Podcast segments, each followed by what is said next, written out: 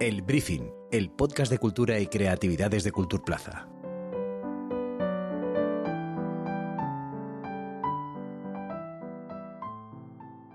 Buenos días, buenas tardes o buenas noches.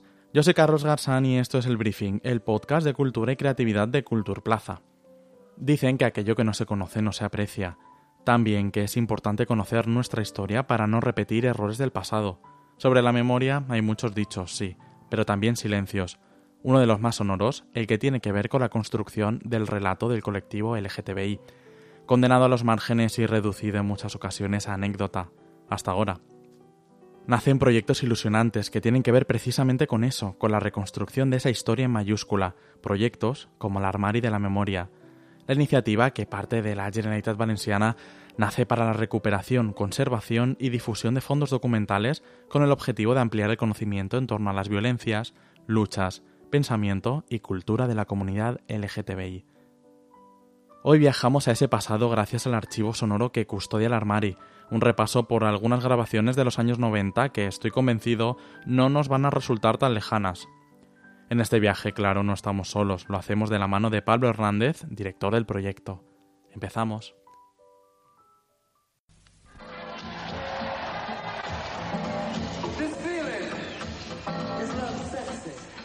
La Pinteta Rebel.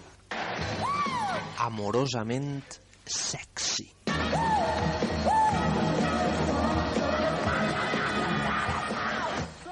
Y bueno, por fin le ha llegado el turno a mi de Montparnasse, que estaba esperando desde hace rato. Como hoy somos tantos aquí, tenemos que coger número como en la pescadería. Y nos va a hablar de las americanas, que son unas petardas, que se quejan de todo, menos de lo que tienen que quejarse.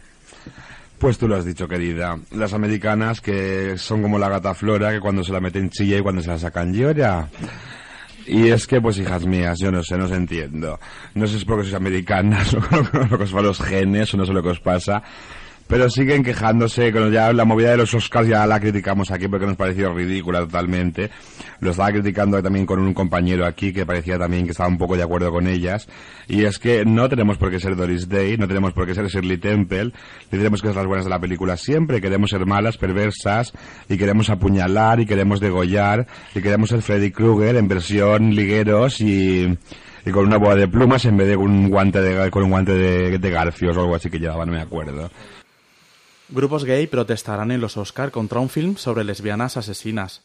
Así titulaba el diario El País un artículo en el año 1992, en el que daba cuenta de las críticas de distintas entidades contra eso mismo, la manera en la que se representaba el colectivo en el cine, en una época marcada por títulos como Instinto Básico o El Silencio de los Corderos.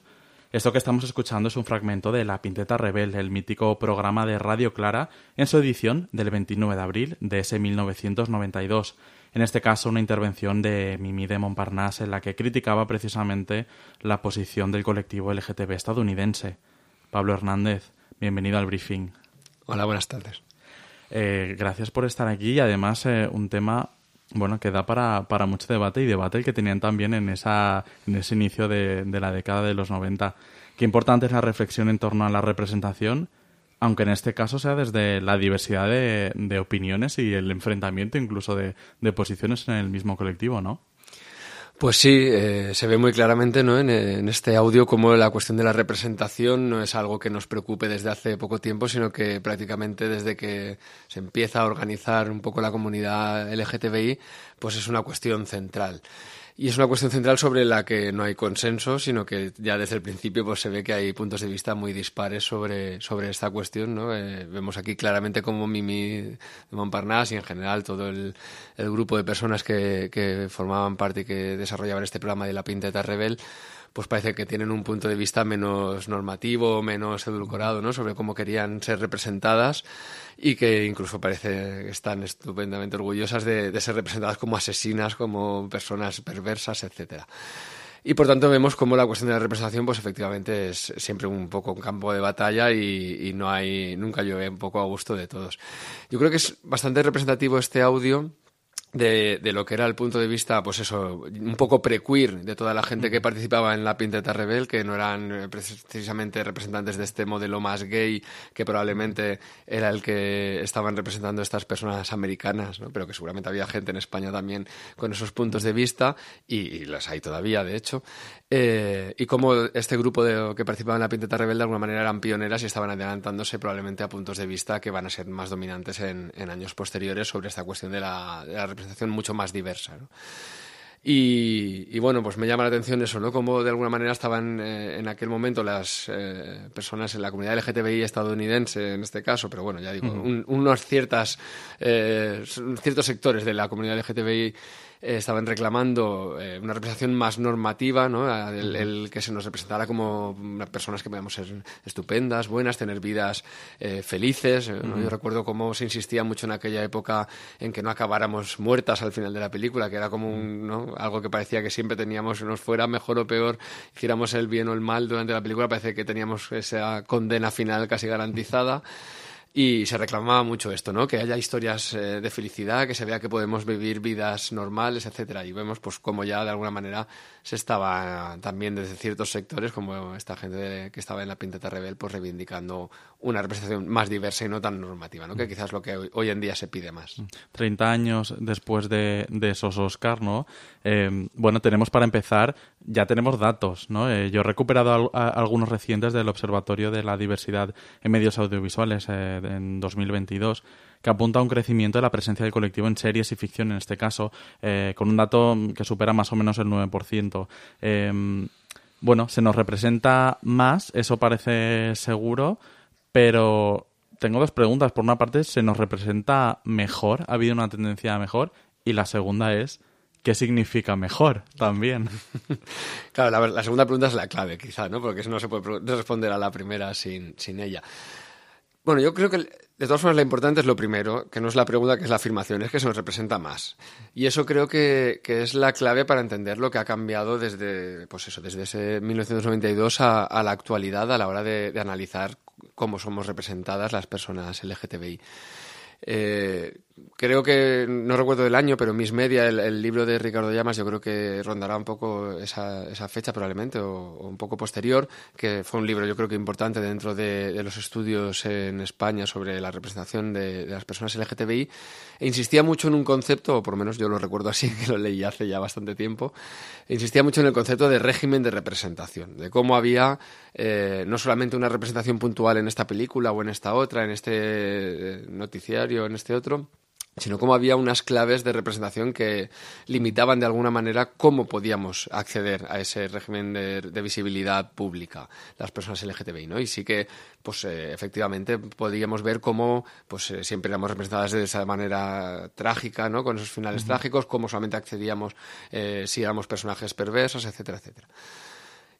¿Qué ha pasado en todo este tiempo? Pues que efectivamente hemos empezado a ser representadas de, yo creo que en mayor número y también eh, con una mayor diversidad de personajes. Por lo tanto, quizá no es lo mismo que en aquel momento eh, las lesbianas siempre fueran representadas como asesinas que el hecho de que hoy en día pueda aparecer una película donde una lesbiana sea asesina. ¿no? Entonces, yo creo que hoy en día estaría todavía más justificado el, este argumento de Mimi en Parnas de que las americanas son un poco, están haciendo un poco el tonto, quejándose de, esta cuestión, pero porque hoy efectivamente ese régimen de representación de alguna manera como mínimo se ha matizado. No digo que haya desaparecido, no digo que se nos represente ya de cualquier manera y que esté todo resuelto, pero de alguna manera se ha abierto el, régimen de representación y somos representadas de maneras mucho más diversas. Aquí intuyo también que hay un papel fundamental en el aumento de las plataformas de pago, eh, sobre todo en los últimos, me atrevo a decir, cuatro o cinco años, eh, hemos visto eh, fenómenos de cultura popular, ¿no? Con series internacionales, recientemente Herstopper,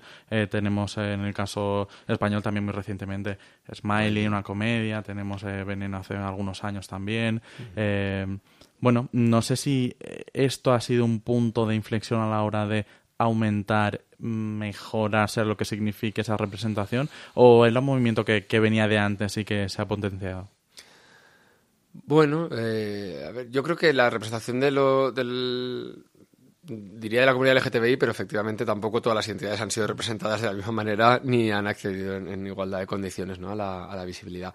Pero bueno, yo creo que por lo menos de personajes gays, que es lo que de forma más mayoritaria se ha ido representando y todavía en la actualidad se nota que es la identidad como más representada, eh, antes de que aparecieran estas plataformas ya habían accedido a, series populares. Recuerdo pues series eh, de cadenas también comerciales de Antena 3, de Telecinco, donde estas cuestiones, eh, si no como únicos protagonistas, pero sí con un protagonismo muy destacado. Recuerdo al, salir de clase o física o química, etcétera, donde había tramas eh, que tenían que ver con la diversidad sexual muy, muy con un cierto protagonismo ya. El tema de las plataformas, pues evidentemente puede haber provocado un, auge porque se pueden dirigir también como a públicos más específicos. Es, una dinámica diferente, ¿no? el, audiovisual de las plataformas que el de la televisión eh, de, antes. Y, en ese sentido puede ser que se, se, creen productos más específicamente dirigidos a, la población LGTBI, que quizás sí que es la diferencia respecto a estas otras series que estaban dirigidas a un público generalista y por tanto quizá eh, no podían permitirse el hecho de ser únicamente eh, series sobre lo LGTBI, tenían que ser series donde lo LGTBI tenía un, un lugar determinado. Y en cuanto a si hemos mejorado mucho o no, pues eh, yo creo que lo que sí que hay es una cierta tendencia en todos estos productos, que son productos muy dirigidos a, público bastante general, aunque sea público LGTBI, pero un público como muy amplio al que se dirigen, eh, y la representación tiende a ser, yo creo que algo normativa, ¿no? Y quizá esa es la principal crítica que se le ha hecho a varios de estos, de estos productos, de estas series, el hecho de que están representando las identidades LGTBI con una serie de patrones muy normativos. Y ahí se ve un poco el cambio, ¿no? Como hace 30 años la comunidad LGTBI en general lo que pedía era, por favor, más normalización de las identidades, la, la representación de lo LGTBI y ahora quizá la, principal queja va por el lado contrario, de por favor más diversidad, no, no hagamos un cierre normativo ¿no? de la representación. En este caso estamos hablando todo el rato de, representación. Eh, gran parte del trabajo que estáis haciendo en la armario de la memoria es recuperar archivos documentales que van, estamos hablando de series, eh, de películas de ficción, eh, pero también me imagino que de muchos medios de comunicación, televisión. háblame también de cómo ha sido ese viaje eh, en la representación, en, en, este caso, bueno, en los medios de comunicación, sean ficción o, no, porque el audio que poníamos es de los, de los 90 y estamos viendo que hay muchos puentes y muchos debates que también se, se mantienen en ese trabajo de recuperación de, patrimonio. Eh, ¿Qué conclusiones estáis, estáis sacando ya? Bueno, pues por un lado, eh, efectivamente estamos recuperando materiales muy diversos. En el ámbito del audiovisual sí que estamos recuperando pues, eh, materiales pues, que van desde la ficción hasta lo documental, la televisión, en la radio, etcétera. Es cierto que eh, por cuestiones un poco de... había que decidir también que, a qué le dábamos prioridad y a qué no. Y efectivamente el tema de la, de la ficción audiovisual, que es un terreno, si te pones con ello, pues bastante amplio, consideramos que ya había también otros organismos, otras instituciones que estaban cubriendo un poco esa, esa labor de recuperación de patrimonio audiovisual en general y que no tenía mucho sentido repetir esa, esa tarea. Y por tanto, pues eh, confiando en que desde Filmoteca, igual que desde el tema televisivo, pues ya hay otros archivos, etcétera, eh, no priorizábamos el, esta recuperación. Sí para los materiales, obviamente, que tengan que ver con la realidad local valenciana. En general, cuando recuperamos fondos documentales, todo lo que tenga que ver con el territorio valenciano le vamos a dar, obviamente, eh, eh, prioridad, pero no nos vamos a dedicar a recuperar todas las películas que tengan que ver sobre diversidad sexual producidas en Alemania, en Taiwán, en China, etcétera, ¿no? Y en cambio sí, eh, todo el tema de, audiovisual, digamos, que va más allá de la ficción, del documental, pero sobre todo del tema televisivo, también de audiovisual amateur, nos interesa muchísimo, por ejemplo, si se pudiera, pudiéramos recuperar, pues no sé, vídeos caseros de, fiestas de travestis o, o vídeo que alguien ha grabado en tal local eh, en la CETRA o en, cualquier otro local de, los históricos, eh, pues ese material desde luego es muy muy valioso para nosotras porque sí que nos ayuda a reconstruir eh, pues una época y unas realidades que, de las cuales ha quedado pocos rastros, ¿no? pocos restos para poder hacernos una idea de cómo era aquella realidad. Bueno, ya hacemos una fotografía sonora del colectivo LGTBI, un viaje a los 90 que también, como no, tiene sus momentos musicales. Vamos a escuchar. Tras fuerzas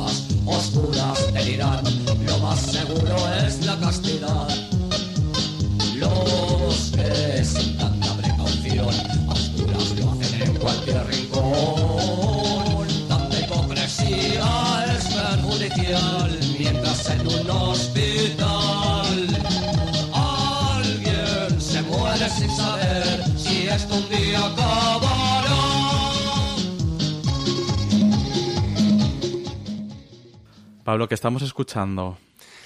Bueno, pues estamos escuchando una canción de, de Ploma 2, está incluida en, el único disco que grabaron Plumas de Cisne, que lo grabaron en el 98 en, en- en el estudio de mecánica. Y, y bueno, pues es una canción que tiene que ver evidentemente con, con el VIH. No es la única canción de, de Ploma 2 que tiene que ver con, con el VIH y con el SIDA. En este caso se llama El virus no conoce moral. Y, pero bueno, tienen otras, otras cuatro o cinco canciones por lo menos que yo haya podido eh, localizar y que además se, se expusieron. Hace poco se hizo una, una exposición en Madrid por el Pride positivo y las letras de estas canciones estuvieron allí como representantes un poco de, de cómo desde el ámbito de la cultura y de la contracultura en este caso, pues eh, se respondía también a, todos esos discursos y a, ese- a esa inacción institucional ante, ante el virus y ante esa hipocresía, ¿no? que es sobre todo lo que se denuncia en, en la letra de, de esta canción. Ploma 2 era, era un grupo, estaba formado por, por Rampova, por Clara Bowie, por Amador, eh, en fin, por una, Natasha, eh, perdón, Greta Guevara y mucha más gente ¿no? que formaba parte de, de este grupo. Y, y bueno, pues la canción nos habla un poco de esa actitud ante, ante el VIH de tener que defender, ¿no? parece una cosa como hoy como muy obvia, pero tener que defender en aquellos momentos de, una pandemia tan tan dura y que se cebó de manera tan brutal con, con la población en general, pero con la población LGTBI también en especial, eh, pues tener que defender el, el hecho de, de usar preservativo. ¿no? Llama la atención en, la canción cómo tienen que insistir en una, en una idea como muy sencilla, ¿no? Y es que el virus efectivamente no discrimina. Esto parece como de perogrullo, pero parece que en aquel momento no estaba nada claro. eh, y de hecho, en los primeros momentos de, en los que se empieza a conocer la existencia de- del virus, eh, pues empieza a asociar claramente a, determinados grupos de riesgo, ¿no? Que se llamaban en aquel momento, y, se asocia muy claramente a la población homosexual. Eso, de, de hecho, empezará a hablarse del cáncer gay, y en fin, habrá como determinadas eh, formas de denominar la enfermedad y el virus, eh, ambas cosas que tienen esa asociación clara con, con la población homosexual. Y, y se responde muy claramente ¿no? en la canción a, a esto diciendo el virus no conoce, se le hace casi un homenaje al virus, ¿no? De, gracias eh, VIH que tú no discriminas como si hace toda esta población, eh, estas instituciones eclesiásticas, etcétera. Eh, tú no discriminas ni por clase social ni, ni por moral, con lo cual todo el mundo debería ponerse en guardia y protegerse y hacen pues bueno un poco esta, esta canción que es casi una campaña activista de, prevención ¿no? que se podría llevar a, a- a la población LGTBI para, para proponerle pues llevar unas prácticas de sexo más seguro. Sí, eh, eh, yo he recogido una frase de, del libro de Cabaret Ploma 2 que fue editado por Editorial Imperdible, eh, en la que dice, habla no exactamente de esta canción, justo de, de- de otra que mencionabas, pero yo creo que es aplicable. Eh, dicen algo así, aunque parezca una canción frívola, la escribí desde la indignación que produce ver y oír diariamente en televisión, radios y periódicos requiebros del amor tan aberrantes como Cáncer Rosa, que decías, eh, que decías tú. Imagino que no me equivoco si digo que, que en el archivo que es en el que estáis trabajando, en el armario de memoria, bueno, estáis buceando entre mucha, bueno, en el libro se dice aberración, eh, yo voy a poner también la palabra desinformación. Claro, sí, pues en el archivo en ese sentido sí que tenemos pues documentos muy variados en torno al, al VIH. Tenemos pues desde recortes de prensa, eh, fanzines que hablaban de, de la cuestión del VIH desde los colectivos. Tenemos condoneras que se, se hacían desde los colectivos para repartir en el ambiente. Tenemos actas de congresos donde se eh, hace análisis ¿no? de la situación. Tenemos boletines de las farmacéuticas, en fin, hay materiales como muy diversos. Tenemos también, eh, por ejemplo, nos han depositado Pepe Miralles eh, su obra eh, artística sobre el tema y, por tanto, tenemos como, pues eso, fuentes muy, muy diversas que nos hablan de puntos de vista muy diversos sobre, sobre el VIH y sobre cómo se estaba abordando por parte de las instituciones, en primer lugar, por parte de, la- de otras organizaciones, ¿no? Pues como la Iglesia, que es muy mencionada por, por Ploma 2 y muy, muy criticada por sus posturas, eh, y de, por parte en general de, la sociedad. Yo creo que el VIH sí que es, clave en, el archivo y es muy importante que, intentemos recuperar todavía muchos más materiales porque creo que fue un punto de inflexión clarísimo en, en lo que es la, historia de la comunidad LGTBI y cambió totalmente la, no solamente muchas prácticas dentro de la propia comunidad y muchas formas de relacionarse, eh, cambió también la, la, forma social en que se concebía la diversidad sexual. De repente hubo un cierto repliegue conservador eh, ante esta situación, ¿no? Se ve como esos discursos a favor casi de la castidad, como si ese discurso fuera a tener algún tipo de, de efecto, más allá de, de, contribuir justamente a que no, a que no se pueda parar el virus con otras medidas mucho más efectivas. Y, y cambió mucho incluso en el activismo. Eh, aquí en el, territorio valenciano se ve muy claro, por ejemplo, cómo el VIH hizo pues que los colectivos tuvieran que, que, empezar a plantearse también otras estrategias y otras prioridades. Hasta entonces pues se podía estar discutiendo de cómo acabar con el sistema ¿no? de, de, la represión sexual, etcétera, y de repente hubo como otras cuestiones eh, urgentes que había que atender, ¿no? de cómo concienciar a la población LGTBI de que tuviera prácticas de sexo seguro, de cómo acompañar también a la gente que había ya que vivía con VIH y que por tanto había que de alguna manera darles también apoyo.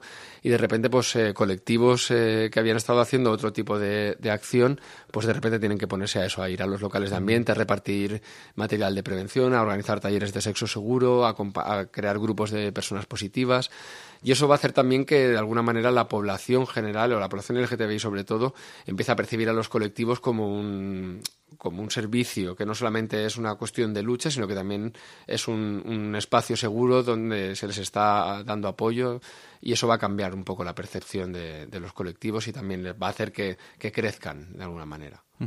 ¿Cómo, eh, ¿Cómo, fue? Porque en este caso el, fragmento que estaba yo leyendo hacía una mención muy explícita al rol de los medios de comunicación, eh, en este caso tradicionales, televisión, prensa, eh, radio. Estamos hablando también de documentos y de, de, del activismo, de esos documentos eh, más desde, bueno, desde ese punto justo de del activismo, pero en este trabajo también por bucear en, en, en esos medios. ¿Cómo fue que me puedes contar un poco de esa fotografía que hacéis de cómo fue en ese momento también eh, contado, divulgado, explicado a la población y, y, cómo ha avanzado eso. Desde luego no quiero decir que, que estemos igual que los 90, eh, pero sí desde luego se diría que ha costado y que todavía hay muchas dudas entre gran parte de la población sobre, eh, sobre estas cuestiones, ¿no? Vosotros en ese análisis de, en concreto de, lo, de los medios, ¿cómo, sí. ¿cómo ha sido? Bueno, nosotras en, en la Armada de la Memoria tampoco nos dedicamos especialmente al análisis. Nuestra función es más bien el, recuperar y conservar y catalogar. Sí que tenemos que describir de alguna manera, obviamente, todos esos documentos, pero en cuanto al análisis lo dejamos más en, manos ya de la investigación, a la cual evidentemente apoyamos e intentamos fomentarla, pero no es tanto nuestra misión el sacar esas conclusiones. Sí que, a ver, pues es que como te comentaba antes, de recortes de prensa sobre VIH, eh, no te sabría decir ahora si tenemos como seis o siete carpesanos de, de, y, en cada página no solamente hay un recorte, sino que son como recortes pequeñitos, con lo cual hay una documentación muy, muy, muy amplia sobre la cuestión y efectivamente sería muy interesante ¿no? repasarlos y ver cómo a lo largo de los años va cambiando. Yo creo que los medios de comunicación, sin duda, al, al inicio fueron responsables en buena medida de, de esta asociación entre el VIH y la población gay,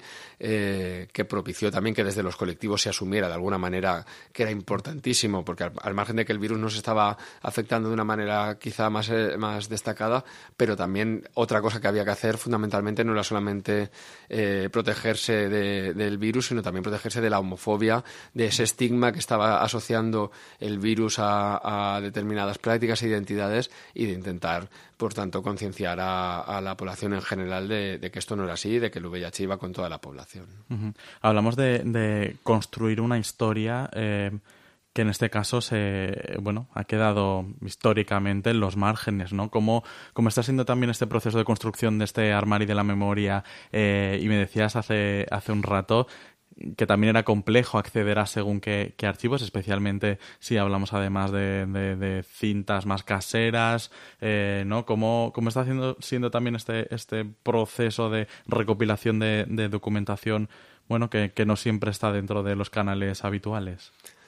Bueno, pues es un, un proceso eh, complejo y largo. Tampoco eh, pretendemos en, en, pocos meses tener ya toda esa documentación recopilada, ni muchísimo menos. Somos un archivo que, como quien dice, acaba de nacer. Hemos empezado a recopilar documentación eh, muy relevante de colectivos, también de algunas personas coleccionistas que sí que nos han conocido rápidamente y se han puesto en contacto con nosotras para ver de qué manera podían depositar eh, los fondos o, o, donarlos o depositar. Siempre ofrecemos las, las dos opciones para que aquellas personas que quieran conservar la titularidad de, de sus fondos o incluso mantener, eh, mantenerlos físicamente en sus casas, aunque bueno, yo creo que nos vamos a poder conservar mucho mejor en la arma y la memoria, pero bueno, respetamos también porque habrá muchos de estos documentos, ¿no? Como comentábamos, eh, pues no sé, fotografías personales o, o materiales muy que tienen un valor sentimental importante para las personas pues es muy probable que no se quieran desprender de estos materiales.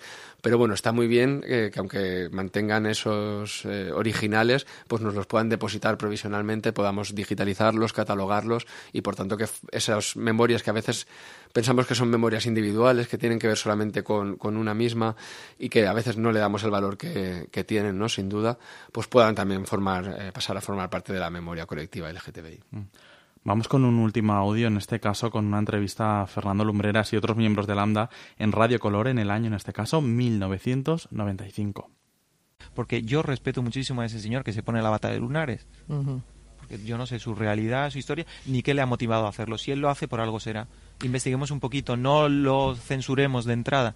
No nos lo tomemos además, como una provocación. Ahí digamos, está. Y además. ¿sabes una... qué pasa? Que muchas veces eh, son ellos más valientes que nosotros. Por eso de la provocación, de tal. Son ellos los que se manifiestan antes. Porque a lo mejor el de camisa de cuadros y bigote, que pasa desapercibido, no quiere manifestarse. Sí, eso también, no es, acude, eso también es una realidad. No acude que y resulta sí, que sí. los otros que Claro. están tan, tan vilipendiados y tan, y tan mal vistos, pues son los que están dando la cara.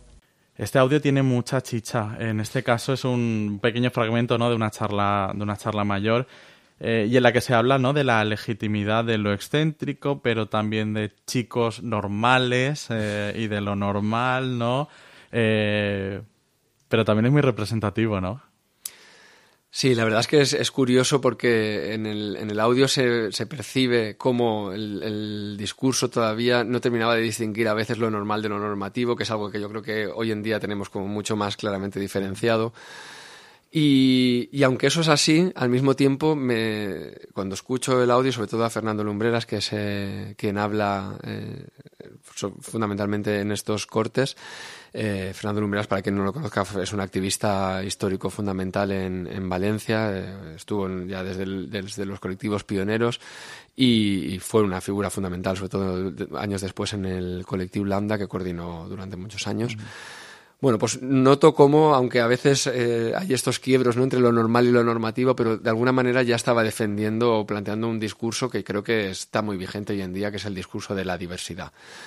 Creo que hubo muchos debates en aquel momento entre posturas que no tenían que ver con esa defensa de la diversidad y que eran posturas como más eh, enfrentadas, la, la, de las disidencias, un poco uh -huh. con esta defensa de lo excéntrico que probablemente podían representar, eh, pues probablemente la, la, gente que participaba en la Pinteta Rebel, ¿no? Que hemos escuchado antes cómo defendían el ser perversas, el ser representadas como asesinas, si hacía falta, ¿no? Con esa, ese humor y ese descaro tan, tan atrevido. Eh, y que probablemente pues también en los orgullos, en las manifestaciones, etcétera, pues eran muy partidarias de, de, salir a la calle con toda la lentejuela, con todo el descaro, con, con la ropa que les diera la gana.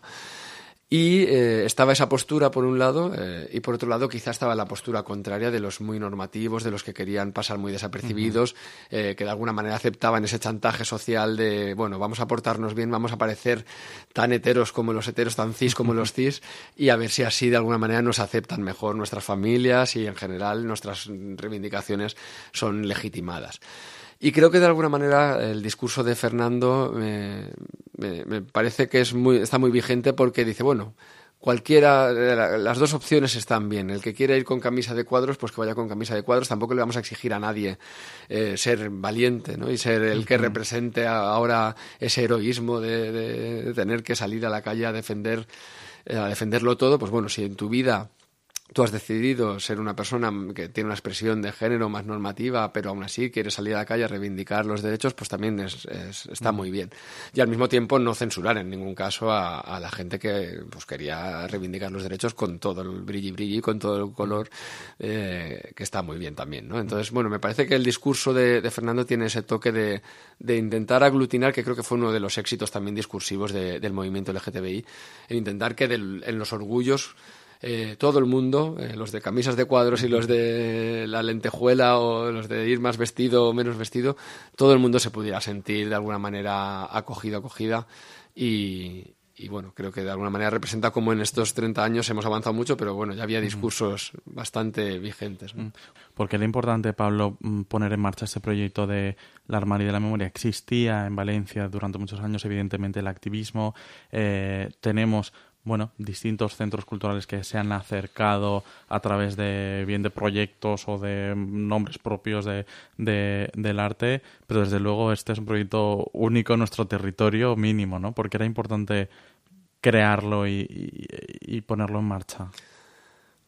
Bueno, yo creo que las cuestiones de, de, memoria siempre son importantes y en concreto cuando hablamos de comunidades que han sido históricamente silenciadas, cuya historia no, no se ha contado y cuya historia incluso se, se tiende a negar a veces, parece que eh, desde ciertos sectores sociales se, se, intenta vender la idea de que lo LGTBI es una cuestión de una invención, una moda de hace poco y se, y se está, por, tanto, negando toda una historia de violencias que hemos sufrido durante muchísimos años. Y por tanto, yo creo que era imprescindible eh, poner un servicio en marcha que reivindicara y que visibilizara tanto las violencias que hemos sufrido como también esa actitud que nuestra comunidad yo creo que siempre ha demostrado y es que ante las violencias, ante las discriminaciones, ante el silenciamiento, eh, siempre hemos sabido darle la vuelta, salir adelante, empoderarnos y defender eh, con orgullo y con mucha visibilidad nuestro derecho a, ser.